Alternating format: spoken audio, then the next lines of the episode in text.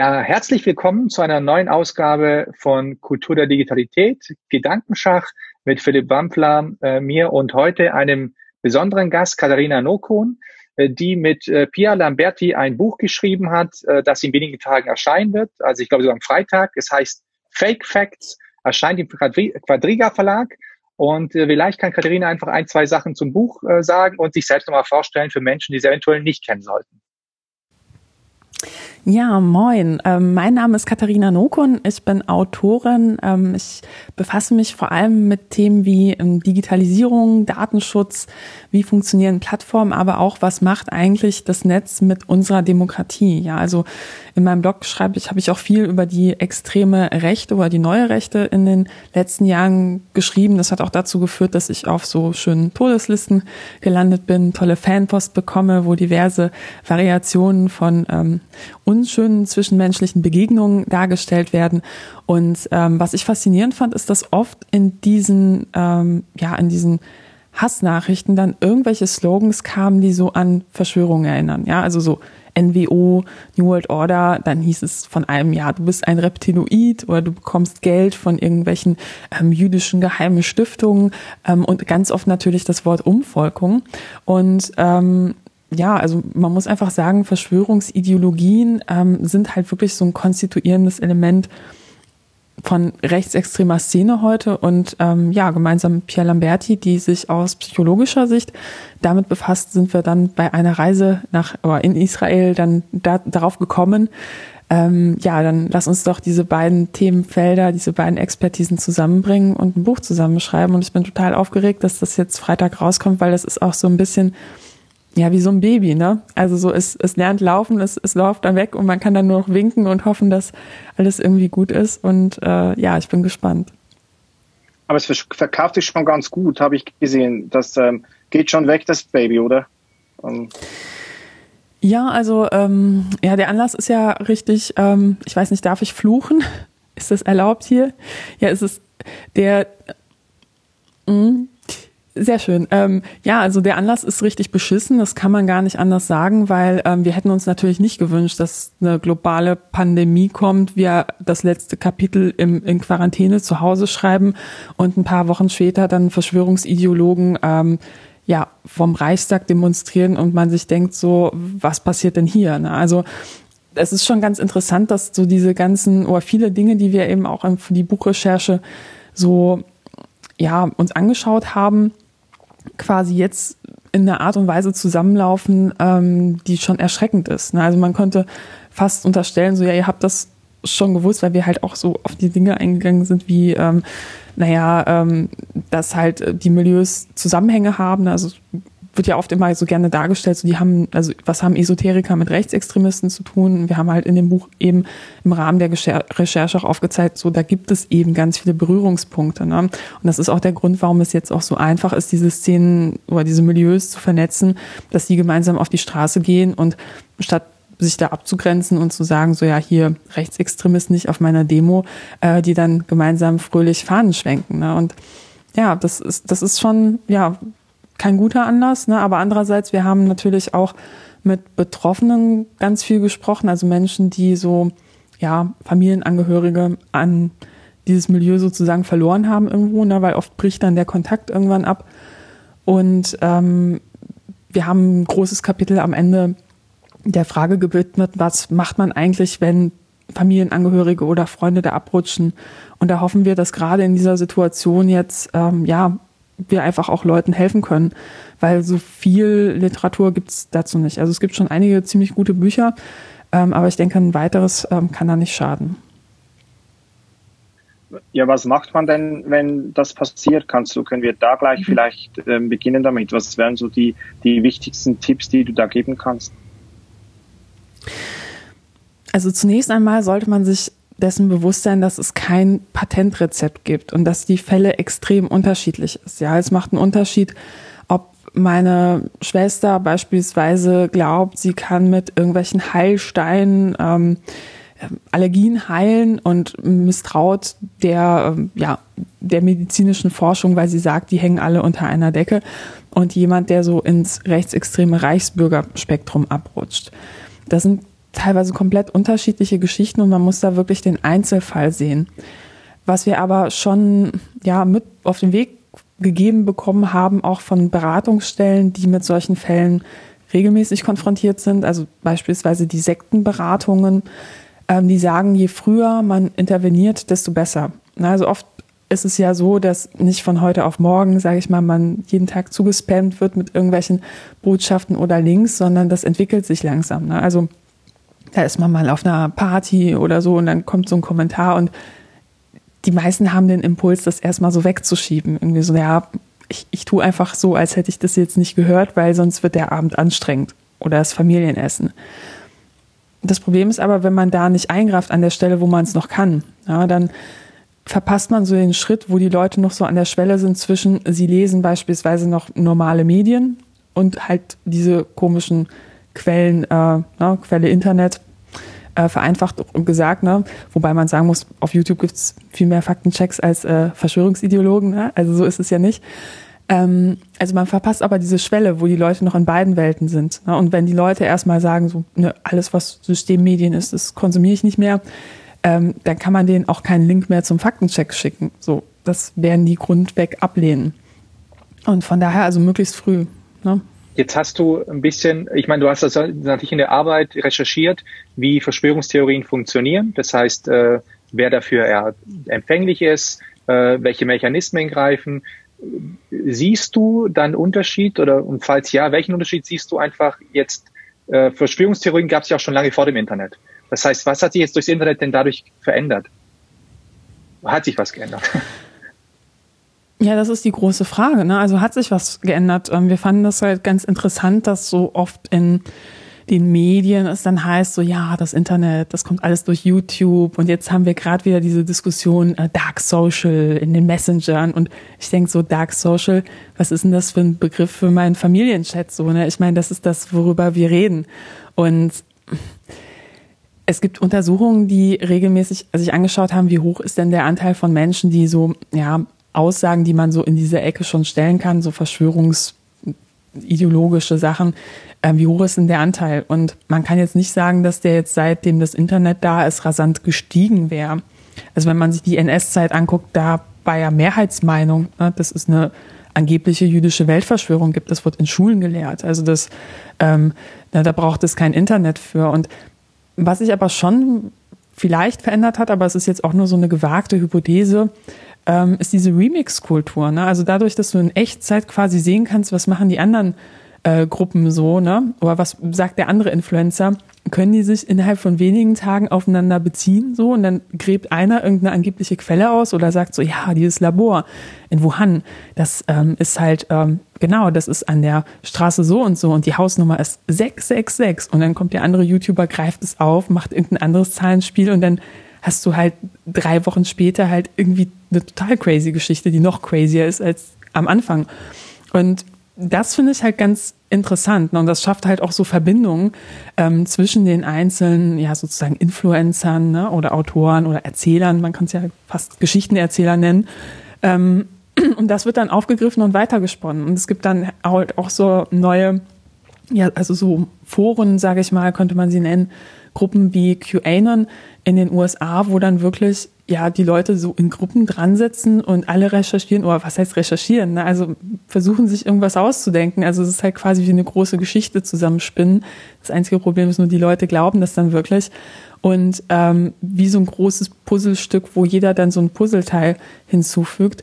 Ähm, also das hat sich, glaube ich, schon verändert, weil sonst naja, mit Büchern oder mit so Zeitschriften irgendwie UFO-Beobachter brauchtest du allein mehrere Wochen, bis es in deinem Briefkasten ist. Und so viele gab es davon auch nicht. Also es ist eher, wobei man kann halt auch, also Verschwörungserzählungen funktionieren ja halt auch so im Dorf. Ne? Wenn du sagst halt so, ja, die Leute, die da hinten im Haus wohnen, ne, äh, die haben auch einen anderen Glauben, ne, und die sind halt ne, irgendwie verdächtig, dann ist das halt eher so eine Dynamik, die du sonst nur im Persönlichen hättest. Na, aber jetzt hast du sie halt über Grenzen hinweg. Und was sind so die Momente, die die Menschen aus dem Internet raus auf die Straße oder so wirklich zu, zu Aktionen auch treiben, wo wir sagen können, ja gut, ich habe auch schon mal einen Abend auf YouTube irgendwas geklickt und mir was ausgedacht dazu, das ist jetzt nicht so schlimm, aber wann gehen dann die Leute wirklich, wann werden sie aktiv und, und wann beginnen sie auch wirklich vielleicht Schaden anzurichten, ohne jetzt einfach auf YouTube irgendwas zu erzählen. Ja, also man muss sich da halt auch wirklich angucken, es gibt ganz unterschiedliche Inhalte, ne, die die Leute vertreten. Also da gibt's, wenn man sich anguckt, wer geht auf diese Demos, dann sieht man zumindest in Berlin halt auch wirklich Leute mit so Reichskriegsflagge, also ne, so Reichsbürgerflaggen, da weiß man schon ziemlich genau, wer das ist. Das sind die Leute, die sonst auch in der Nähe vom Bahnhof ab und zu demonstrieren, wo man dann einen großen Bogen drum macht oder anfängt laut ähm, diverse Parolen zu rufen, um sie zu vertreiben. Ähm, ja, und dann gibt's halt Leute, die halt eher so nach ähm, ja, Waldorfschule oder so aussehen, ne? Wo man denkt, so ja, vielleicht so ein bisschen Hippie, ne?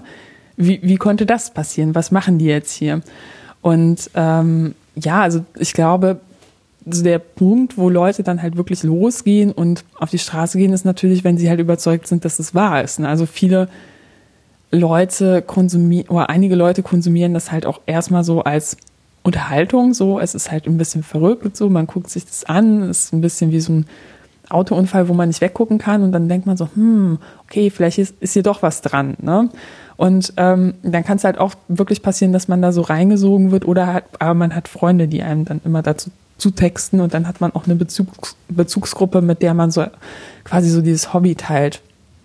Ja, also das ist, ähm, also man kann schon sagen, dass die Leute, die da wirklich hingehen ähm, und dann 5G-Schilder tötet in die Luft halten, die, die, die glauben das halt einfach. Ne? Und das ist halt so ein langsamer Prozess, wo dann in den meisten Fällen dann halt auch so ein längerer Konsum von einschlägigen Nachrichten dahinter steht. Ich glaube auch nicht, dass die meisten Leute, die da jetzt auftauchen, ähm, das erste Mal Berührungspunkte mit solchen Inhalten hatten. Also es gab ja vorher schon diese große Erzählung, so ja, fünf, also ne, Handystrahlen. Also egal welche neue Handytechnologie, die ist auf jeden Fall immer für Gedankenkontrolle da. Das ist schon seit Jahrzehnten so. Ähm, war bei Radio auch bestimmt auch schon so gewesen. Und ähm, scheint auch übrigens immer noch nicht zu funktionieren. Naja, aber da gab es eben diese Erzählung, 5G, klar, damit, damit kann man das Gehirn dann wirklich steuern, endlich. Und ähm, die Regierung plant da Böses. Und dann kam Corona und dann wurde einfach gesagt so, hm, vielleicht ist Covid-19, wenn das mit der Gedankenkontrolle nicht funktioniert, so dann werden die Leute krank und kippen um.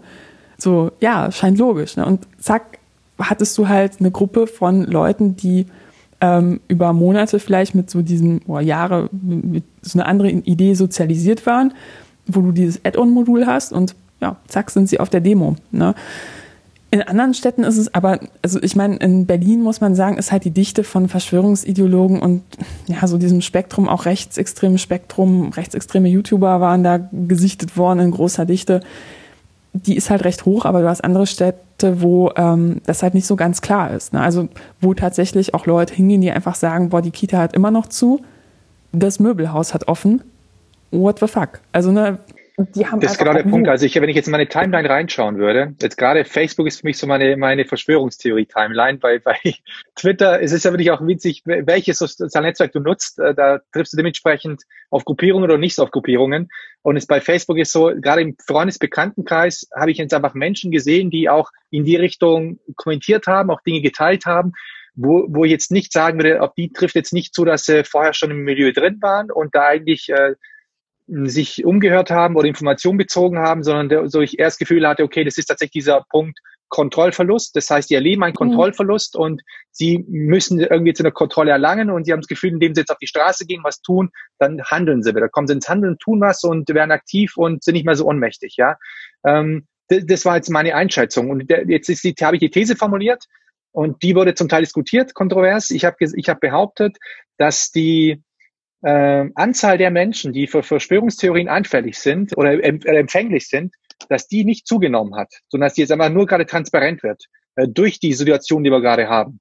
Und da einige haben ja da zugestimmt, manche haben nicht zugestimmt. Ich, also ich habe einfach die These deswegen aufgestellt, weil ich das tatsächlich in ganz vielen Bereichen auch so gesehen habe, dass das Netz einfach nur Dinge transparent macht. Das heißt, ich wusste halt vorher nicht, was der Bäcker denkt politisch oder der Kfz-Mechaniker oder äh, die Nachbarin. Und jetzt über Facebook und anderen Sachen habe ich einfach erfahren, was sie denken. Genauso sehe ich jetzt auch wiederum, dass sie einfach empfänglich sind für Dinge, wo ich es einfach vorher nicht wusste. Und das, das war so die These, die ich aufgestellt hatte. Würdest du dem zustimmen? Also ich hätte gern von dir jetzt eine, ein Ja, ein ganz klares Ja. Oder würdest du sagen, nee, und dann zerlegst du mich bitte ordentlich? Ja, also sorry, also es ist klar, dass da immer bei ein Jein rauskommt, wenn man dann so so eine klare Frage stellt. Ist ja natürlich war ja auch mal Politikerin, da hat man das ausgiebig gelernt. Ähm, nee, also Teils, teils. Ne? Also ich glaube halt schon dieses, äh, wo kommen die jetzt alle her? Das ist aber überraschend, das teile ich auch nicht. Ja, es gab immer schon einen gewissen Anteil in der Bevölkerung, ähm, weiß ich nicht, ähm, über fünf Prozent, die sagen irgendwie, ähm, ja, Ebola, das kommt aus dem Labor oder so, ne? Und das sind halt immer noch ein paar hunderttausend Leute, wenn man das hochrechnet. Das ist nicht wenig. Und dann ist es aber auch so, du hast es angesprochen, Kontrollverlust in Situationen, wo wir das Gefühl haben, kein, ja, Kontrolle über unser Leben zu haben, uns hilflos führen. Da ähm, haben wir eine größere Neigung, an Verschwörungen zu glauben, weil das so eine Art Hilfskonstrukt ist für uns. Ja, also wir ist halt immer noch alles scheiße, aber zumindest ähm, können wir dann sagen, ähm, ja, es gibt einen Schuldigen und ich weiß, ich kenne den Plan, ja. Und einige Leute können dann sogar sagen, so ja, ich bin auch Teil, ich bin, ich bin einer von den Guten, ja. So, ich bin Teil einer Heldengeschichte, wir gegen den Rest der Welt, wir gegen die Mächtigen, wir Outlaws, wir protestieren jetzt vom, vom Bundestag und äh, streamen das auf Instagram. Und ähm, da muss man halt sagen, dass in solchen Krisensituationen, glaube ich, schon bei einigen Leuten so der Hebel beziehungsweise so die Grenze verschwimmt von dem, was sie sonst halt irgendwie teilen würden oder glauben würden und wie man in der Krise reagiert. Und da gibt es wirklich interessante psychologische Studien zu. Da wurden ähm, Leuten halt so Bilder vorgelegt und dann wird gesagt, so ja, hier, das sind so Pixelbilder. In so ein paar von denen ist halt ein, ein Gegenstand versteckt. Ja? Das ist halt wie beim Augenarzt, wo man sich, wo man irgendwie drauf gucken muss und dann muss man ein Muster erkennen. Und dann ähm, haben die eine Gruppe einer Stresssituation ausgesetzt und die andere nicht. Und die Leute, die halt so in dieser Stresssituation waren, die haben viel öfter Gegenstände gesehen, wo keine waren. Also die haben Muster gesehen, wo keine waren. Und das heißt, ich, also gibt ja so diese Aussage ähm, bei Verschwörungsideologen so, ja, connect the dots. Ne? Also du musst die, du musst die einzelnen Fakten verknüpfen und dann siehst du the big picture. Ne? Und gibt dann auch so übertriebene Bilder, wo Leute dann so Schautafeln über das ganze Zimmer so ein, bisschen creepy äh, aufgebaut haben. Ne, aber so, das ist überspitzt und ich finde es eigentlich auch nicht gut, sich drüber lustig zu machen. Aber ähm, ja, so funktioniert das halt. Ne? Also man hat dann so Krumen und normalerweise wird man sagen so, ja, Korrelation ist keine Kausalität oder Zufall oder ja, kann man jetzt auch mit Inkompetenz der Geheimdienste erklären. Und ähm, ja, wenn man Stress ist, dann halt, also ne, wenn man halt so in dieser Lage ist, dann neigen eher Leute dazu zu sagen, boah, da, da ist was, ja, da bin ich auf einer Spur. Ich habe so ein Kriterium gehabt, dass wenn Leute in Diskussionen YouTube-Links verschicken, dass das ein Anzeichen ist, dass sie beginnen abzudriften, weil sie nicht mehr Texte lesen und sich da auf Argumente beziehen, sondern diese YouTube-Filme, die oft auch diese Muster produzieren können, manchmal durch Zeitlupe, durch andere visuelle Effekte. Und da würdest du sagen, dass YouTube so das Medium, ihr habt ein ganzes Kapitel zu YouTube geschrieben in eurem Buch. Ist das das Hauptmedium für Verschwörungstheorien oder und spielen da auch diese Algorithmen von YouTube eine Rolle neben diesen Influencern, die du jetzt ja schon erwähnt hast? Also dass man von YouTube eigentlich zu solchen Mustern gedrängt wird oder zu solchen extremen Inhalten auch hingeführt wird? Ja, also YouTube ist schon ziemlich wichtig, ne? Weil also natürlich gibt es halt so ähm, Telegram ist halt unglaublich populär, ähm, gerade auch übrigens nicht nur bei Verschwörungsideologen, sondern auch in der rechtsextremen Szene, die ja große Schnittmengen da auch hat. Ähm, ja, weil sie halt da auch weniger Angst haben müssen, dass sie da halt mal rausfliegen oder der Account gesperrt wird. Und weil es halt zumindest nur teilöffentlich ist. Ja, also da kann, da muss man sich schon extra da abonnieren, da ne? kann man halt auch unterschiedliche Regeln machen, wen man da reinnimmt in eine Gruppe und nicht und was für unterschiedliche Gruppen man wie bedient. Und YouTube ist halt oft so die, der erste Anlaufpunkt. Ne? Also ich informiere mich zu einem Thema, ich stoße auf was, ich prokrastiniere irgendwie meine Hausarbeit und dann ja, dann hänge ich halt auf YouTube rum, so, ne? Ist halt ein bisschen wie nachts, weiß ich nicht, so eine Verkaufssendung oder so, da weiß man halt auch nicht, was einen erwartet früher im Abendprogramm und äh, manchmal ist es Bullshit und manchmal denkt man so, wow, das ist jetzt halt interessant, ne? Und ja, also YouTube ist schon wichtig. Also es gibt einzelne ähm, Studien, die haben so Anhänger von einzelnen Verschwörungserzählungen ähm, so gefragt, so ja, wie bist du denn jetzt drauf gekommen? Und da haben die meisten dann halt YouTube gesagt. Ne? Und die haben dann auch so richtige so Stars in ihrem Milieu, die dann so eigene Channels haben und so etwas. Und ja, es ist schon ziemlich wichtig. Und aber trotzdem würde ich nicht sagen, dass ja, dass Medium Video jetzt an sich problematisch wäre. Also wenn mir jemand einen YouTube-Link schickt, ähm, weil er sagt, so hier, hier ähm, da habe ich interessante Informationen, finde ich das erstmal unhöflich, weil ich mir denke, so, boah, erwartest du jetzt, dass ich eine halbe Stunde das gucke, damit ich weiter diskutieren kann? So, come on. Ähm, ist eigentlich auch so eine Art und Weise zu sagen, ich habe keinen Bock mit dir zu diskutieren. Wenn es aber ein Zwei-Minuten-Clip ist, dann würde ich es halt machen. Ne? Und es gibt einfach Leute, die, die haben, sind halt eher der visuelle Lerntyp. Ne? Also ich bin halt eher der, wie man sieht, ne? ich könnte noch schwenken, sehr weit schwenken. Ähm, ich bin halt ein anderer Lerntyp, aber ich möchte da andere nicht für verurteilen. Ne? Und aber man kann, also es gibt auch Studien, die zeigen, ne, wenn ich halt so einen Inhalt habe, der ähm, audiovisuell ist und gut gemacht, so natürlich ist das glaubwürdiger. Ne? Also ähm, und es gibt halt da in diesem Bereich mittlerweile auch Dokumentationen, ja, die richtig professionell gemacht sind, so mit äh, Erzähler, ne, Schnitt, Musik und alles. Und ja klar, hat das eine Wirkung auf, auf Leute. Und ja klar hat das auch eine Wirkung auf die Verbreitung, wenn YouTube eine Zeit lang einfach ja seine KI so frei hat laufen lassen für Empfehlungen und die Regel galt, ähm, halt die halte die Nutzer möglichst lange an der Stange. Und dann hat die KI geschaut, wer guckt denn besonders viel? Ja, Leute, die auf Verschwörungserzählungen stehen. Ne? Weil klar, wenn ich den Systemmedien misstraue, hänge ich den ganzen Tag bei YouTube und ähm, gucke leider dann nicht Faktenchecks, sondern gucke dann halt eher andere Videos. Und dann wurden, also ne, waren, waren die Vorschläge wirklich so, dass Leute teilweise da reingedrückt wurden. Wobei man sagen muss, dass YouTube da in den letzten Jahren nachgebessert hat. Da gab es auch unter anderem so einen ja, ehemaligen ähm, YouTube-Mitarbeiter, mit dem haben wir auch fürs Buch gesprochen. Ähm, der hatte auch einen ziemlichen Wirbel gemacht und heute ist es ein bisschen besser, es ist aber immer noch nicht geil. Also ich finde generell so die Frage, ne? Also ich finde, da geht es gar nicht mal so sehr für mich um Verschwörungsideologien, sondern eher so eine generelle gesellschaftliche Frage. Mit welchem Recht entscheidet eigentlich ein Privatunternehmen, an so einer großen Stellschraube zu drehen, wie was ich in meiner Timeline sehe, was ich in meinem Newsfeed sehe, was mir vorgeschlagen wird? Das hat wirklich so krasse, massive Auswirkungen, weil du redest nicht von, du redest nicht von ein paar hundert Millionen Nutzern, du redest über über eine Milliarde Nutzer. Ne? Und wenn da ein Fehler passiert oder ein Soziologe vorher nicht drauf geguckt hat und das einfach mal krasse politische Implikationen hat, ne, dann ist das nicht so, hoch, dann ändern wir das mal, dann kann das darüber, ne, so, ach hoch, ja, sorry, ne, also das, äh, das mit der Wahl, vielleicht wäre das anders aus, wissen wir nicht, ne. Ähm, also vielleicht hat es keinen so großen Einfluss, aber ich könnte mir vorstellen, es hat schon ein bisschen Einfluss, bei knappen Entscheidungen zumindest. Ja, und das ist halt eher so die Frage. Ne? Also es geht ja nicht nur darum, werden halt ähm, ähm, ja, Verschwörungsideologen eher empfohlen, sondern finden wir es legitim, dass dann halt eher so möglichst krasse, möglichst emotionale, möglichst reißerische Sachen dann immer gepusht werden, weil das führt ja auch zu einer ja, Verhaltensveränderung. Ne? Also beispielsweise bei Twitter ist es so, wenn ich halt möglichst krass in der Debatte immer reingehe und immer eine krasse Meinung habe, so dann werde ich halt sehr stark dann interagieren die Leute sehr stark, dann wird, der wird das vom Algorithmus ähm, ja, hochgepusht, dann sehen das mehr Leute.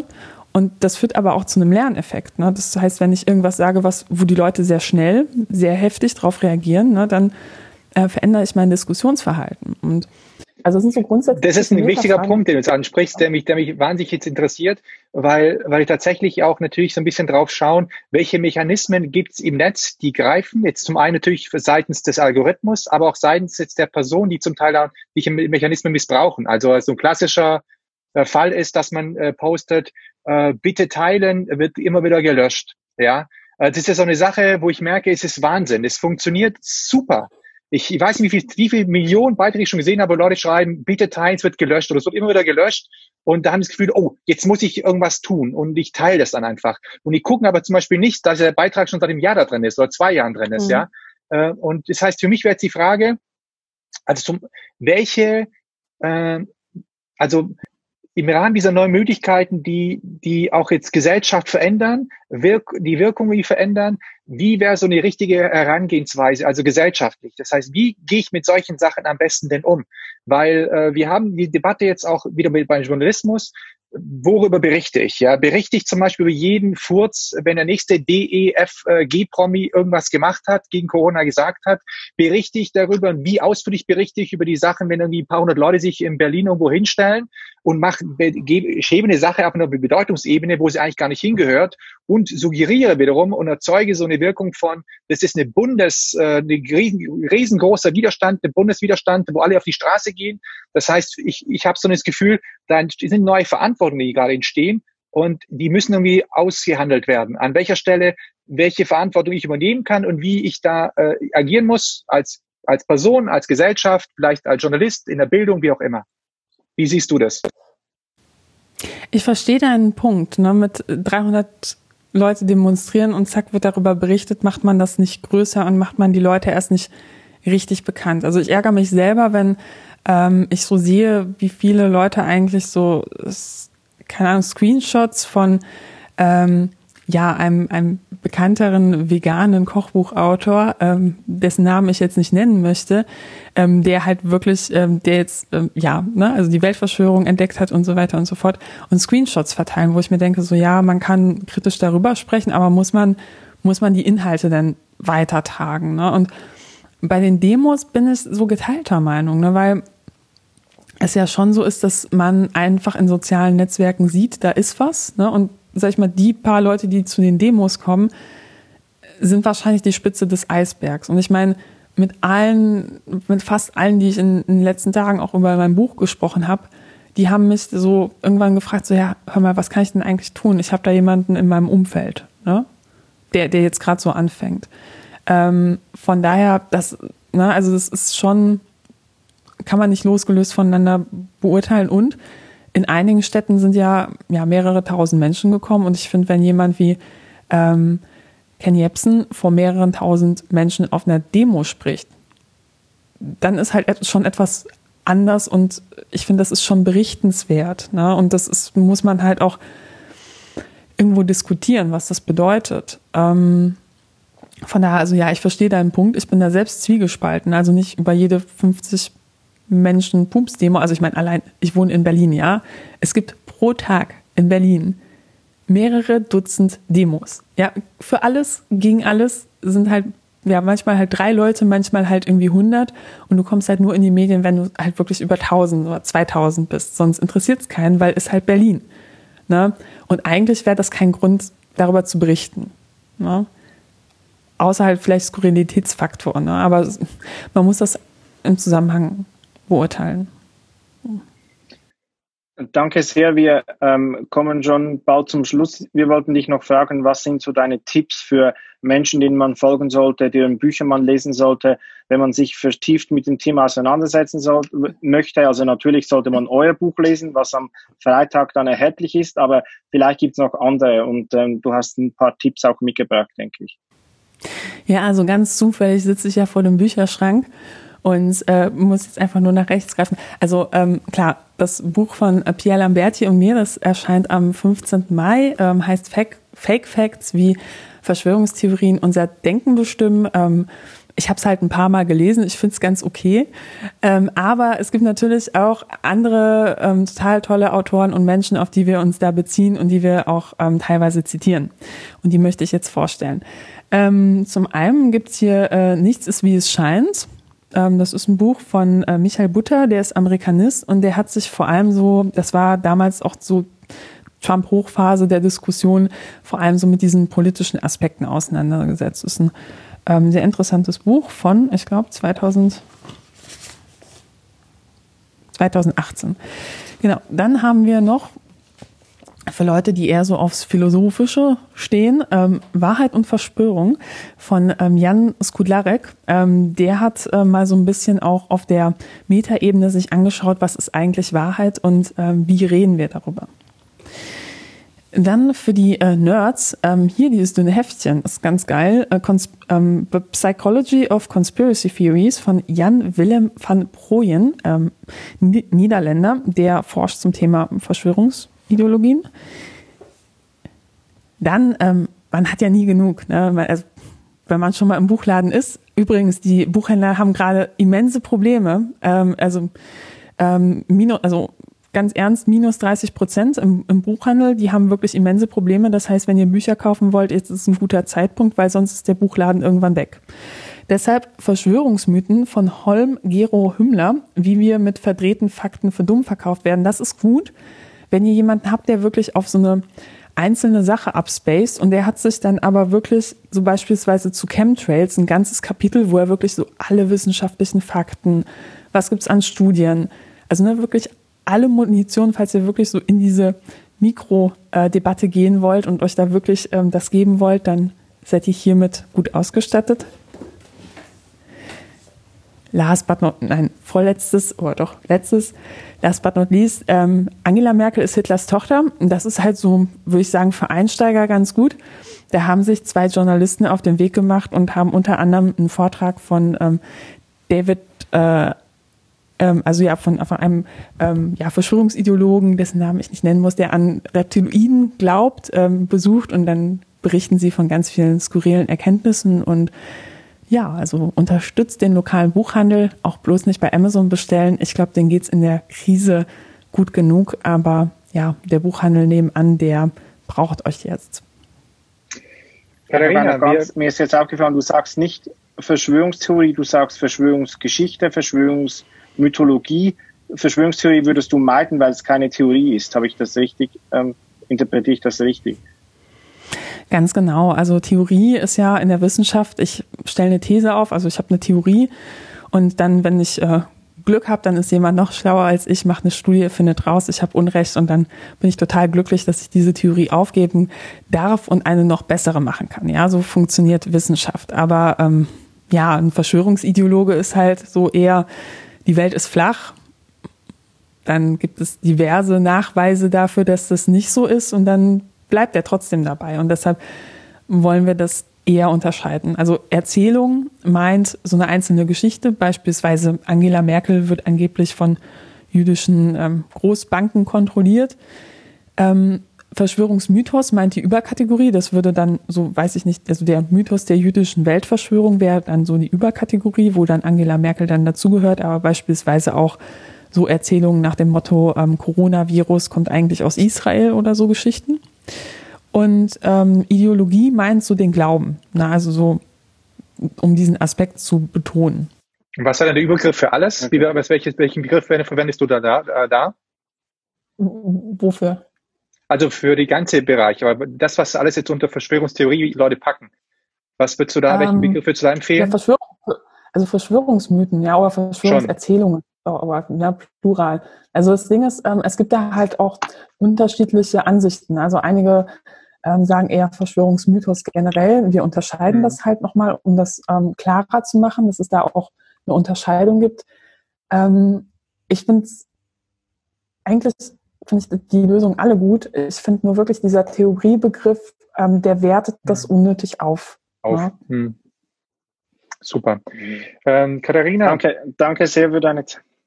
Ja, vielen, vielen Dank. Wir ja, sind ehrlich ja. äh, sehr begeistert. Wir hätten natürlich jetzt noch stundenlang wieder sprechen können, es sind tausend Fragen noch offen. Aber ich denke, das ist ein guter Grund, das Buch zu kaufen, äh, dich, sich mit dem Buch auseinanderzusetzen, vielleicht auch mit dir auseinanderzusetzen, äh, dich anzuschreiben, dir zu folgen, zu lesen, was du so schreibst und machst. Und äh, tausend Dank für deine sehr kostbare Zeit. Wir wissen, dass du viele Interviews durchgeführt ja. hast und gerade sehr, ähm, sehr viele Anfragen erhältst. Das heißt, dafür auch nochmal tausend Dank und dann wünschen wir einfach noch einen wunderschönen Abend. Ja, euch ebenso. Macht's gut.